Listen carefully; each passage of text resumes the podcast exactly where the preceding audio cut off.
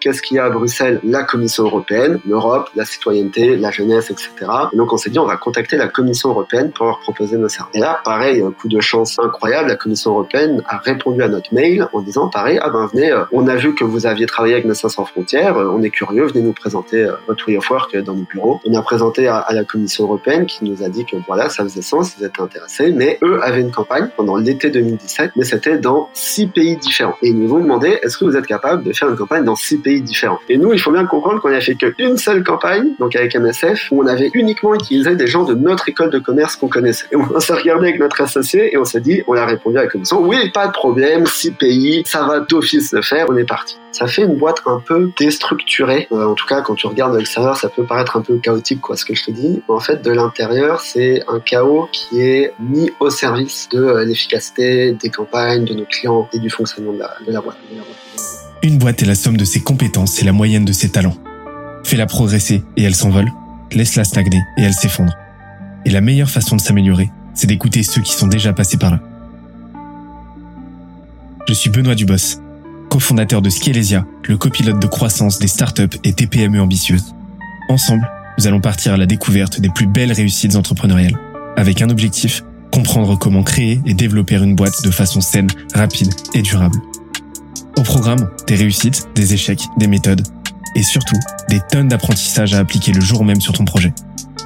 Alors, prépare de quoi noter, et surtout, attention à la branche.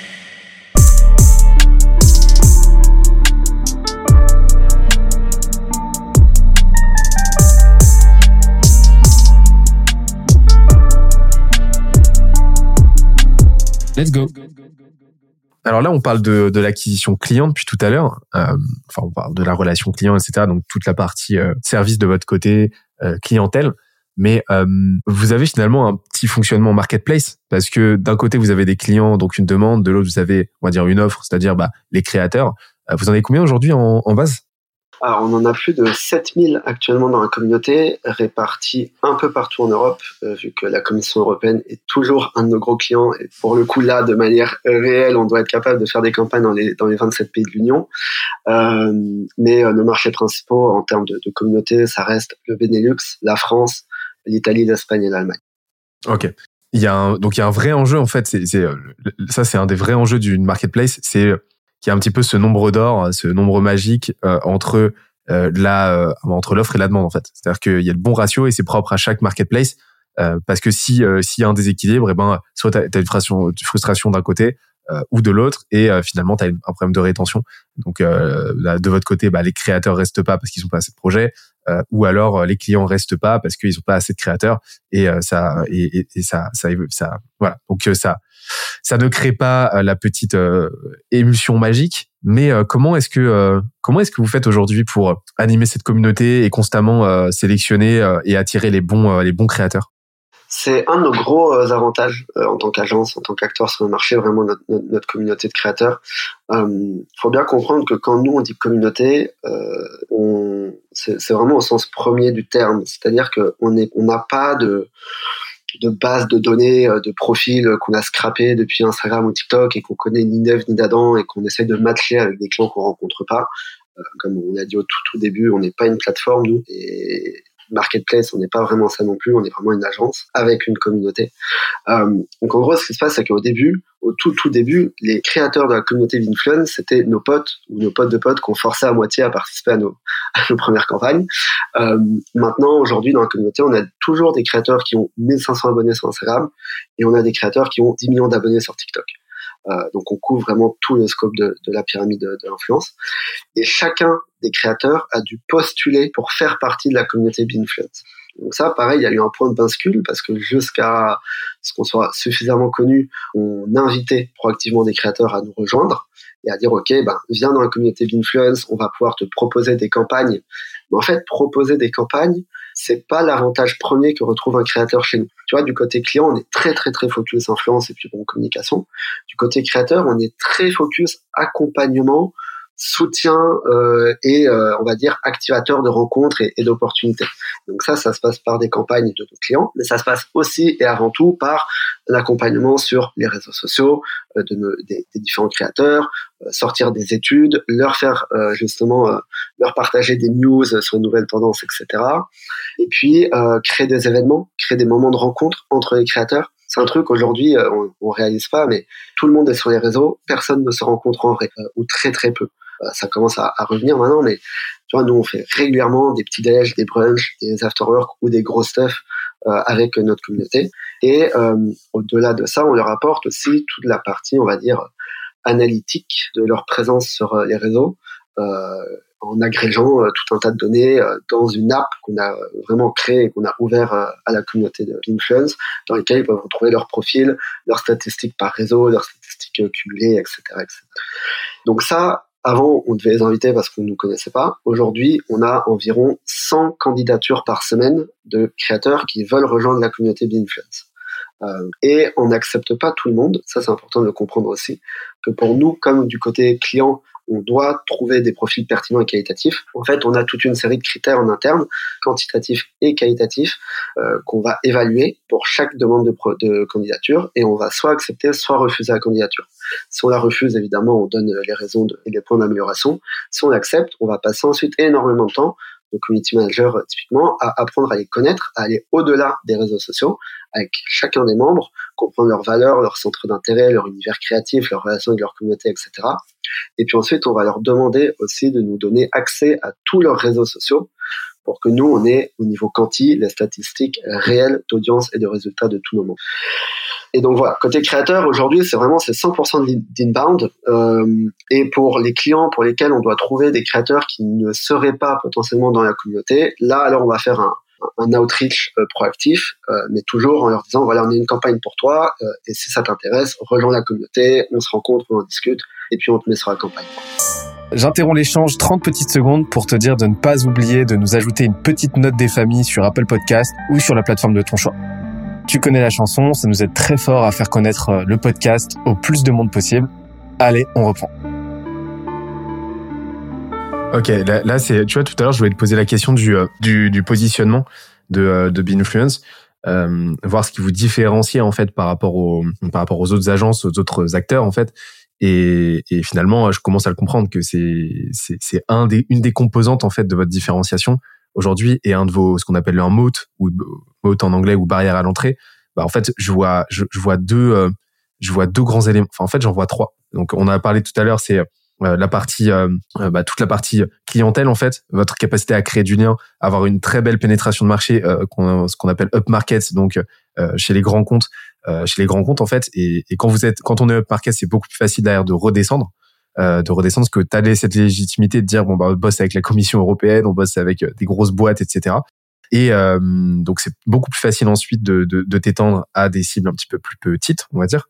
Euh, tu as deuxièmement la partie tech, donc avec la plateforme que vous avez mise en place, on va en reparler, on n'en a pas, pas beaucoup parlé, mais euh, le troisième, et c'est ça en fait, c'est vraiment la communauté de créateurs que vous avez créée, qui vous différencie complètement des autres agences qui vont travailler euh, qui vont travailler en flux tendu, etc., et qui vont fonctionner sur un système un petit peu de brief, mais qui vont pas avoir cette réflexion en fait écosystémique. Vous créez vraiment un écosystème autour de vous où vont cohabiter bah, les marques, les créateurs. Vous faites le pourvoyeur en fait de ces relations là, euh, mais euh, vous avez une proposition de valeur finalement qui est bipartite. D'un côté, pour les clients, bon bah on sait ce que vous leur vendez, mais pour les, les, les, créateurs, vous leur vendez quelque chose de complètement différent. Et vous avez compris en fait par cette empathie-là et ce travail avec eux et ce travail d'écoute que bah, finalement les, les créateurs ils viennent pas ils viennent pas chercher des opérations chez vous parce que des opérations ils en auraient par d'autres. Ce qu'ils viennent chercher et ce qu'ils font, ce qui fait qu'ils vont bosser avec vous plutôt qu'avec une autre agence, c'est bah, que euh, vous leur proposez déjà des projets en lien avec eux parce que vous les écoutez, donc qui sont qui fit avec leur ligne éditoriale euh, et, euh, et, euh, et, et, qui sur lesquels ils vont aimer se positionner. Et, et en plus de ça, bah, vous leur apportez, bah, vous êtes un peu un accompagnateur de, de, carrière finalement, et vous leur apportez du conseil, vous leur apportez du réseau, et, et vous avez compris que finalement c'est c'est ça qui venait chercher chez vous. Et en fait, ça, ça vous constitue un, un, un élément différenciateur qui est juste surpuissant, quoi. C'est ça, c'est exactement ça. Et en fait, c'est, ouf parce que on a régulièrement euh, des créateurs qui viennent nous voir et qui nous disent euh, ah ben j'ai euh, une marque ou une autre agence qui m'a proposé de, travailler en direct. Et en fait, je leur ai dit non, il vaut mieux passer par Binfluence parce que je les connais, ils sont hyper cool et j'ai l'habitude et l'envie de travailler avec eux.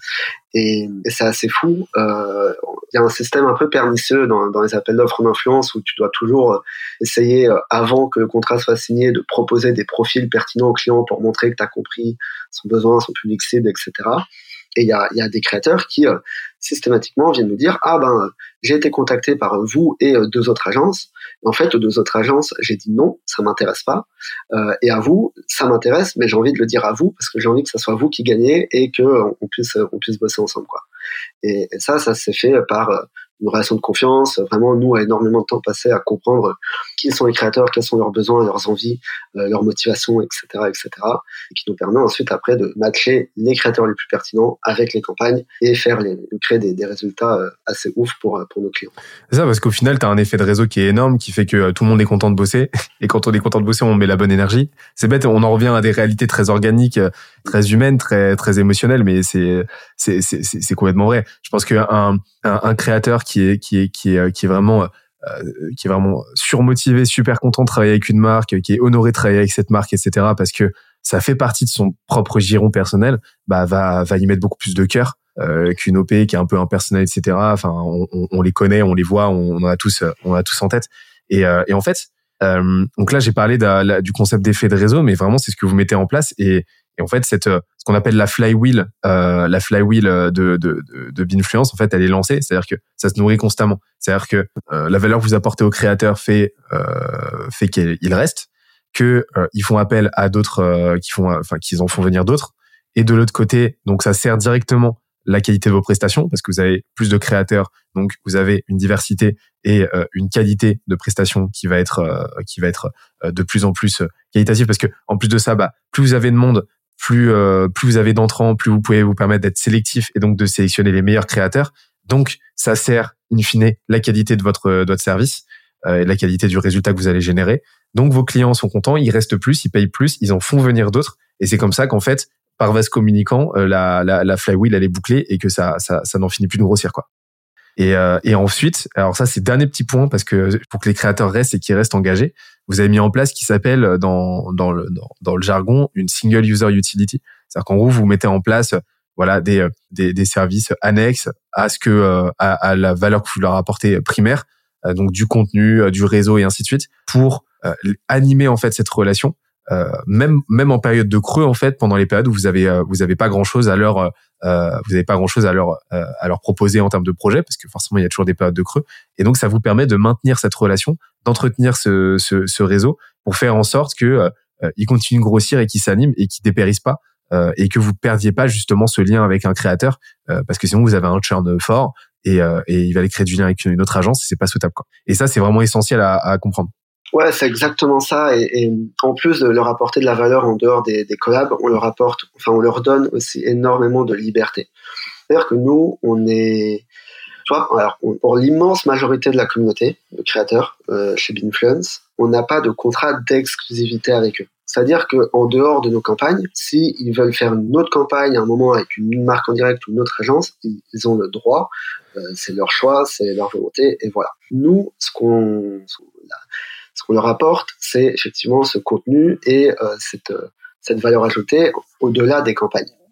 Et ce qu'on voit, c'est que ça marche extrêmement bien parce que en fait, on a des créateurs qui euh, une année vont bosser, je sais pas moi, 12 fois avec nous, et puis l'année suivante vont bosser deux fois avec nous, parce qu'en fait, il y a moins de clients ou moins de campagnes qui correspondent à vraiment leur univers et, leur centre d'intérêt, mais ils sont toujours aussi engagés, et quand on va les recontacter l'année d'après, ils seront toujours aussi chauds de bosser avec nous, avec toujours le même lien, etc. Parce que ils ont, ils ont été, euh, on les a gardés activés entre guillemets à travers euh, nos événements et les autres ressources qu'on met à leur disposition. Donc ça c'est hyper important. Et en fait, euh, c'est ça qui est cool euh, dans le côté de leur laisser la liberté de travailler avec d'autres c'est que nous, on est assez confiants aujourd'hui dans la qualité du travail qu'on leur apporte, dans la qualité de la relation qu'on a, et ils nous la redonnent euh, de manière systématique en disant aux autres créateurs avec qui ils sont en relation et tout en disant voilà, moi j'ai l'habitude de bosser avec euh, plein d'agences ou plein de marques en direct, et ceux avec qui je kiffe le plus bosser, c'est Binfluence. Et ça, c'est trop cool parce qu'en fait, ça crée une notoriété, une crédibilité au sein des créateurs de contenu qui nous ouvre ensuite des portes ou qui nous ouvre beaucoup plus rapidement des portes comparé à d'autres agences qui font peut-être un peu moins bien euh, ce travail. J'espère que l'épisode t'a plu autant que ça nous a plu de l'enregistrer et de le produire. Si c'est le cas, oublie pas de nous laisser une petite note et euh, de le faire tourner autour de toi. Ça nous aide énormément à faire connaître le podcast, à nous faire connaître et à prêcher la bonne parole d'une croissance saine, durable et rapide. En attendant le prochain épisode, on se donne rendez-vous sur scalesia.co, s c a l e z i a.co où tu découvriras des cours, des vidéos et des lives en libre accès pour t'aider à faire décoller ta boîte comme jamais. C'est notre promesse, c'est ça qu'on aime faire et on va continuer de le faire. On se dit à très vite. Bye bye.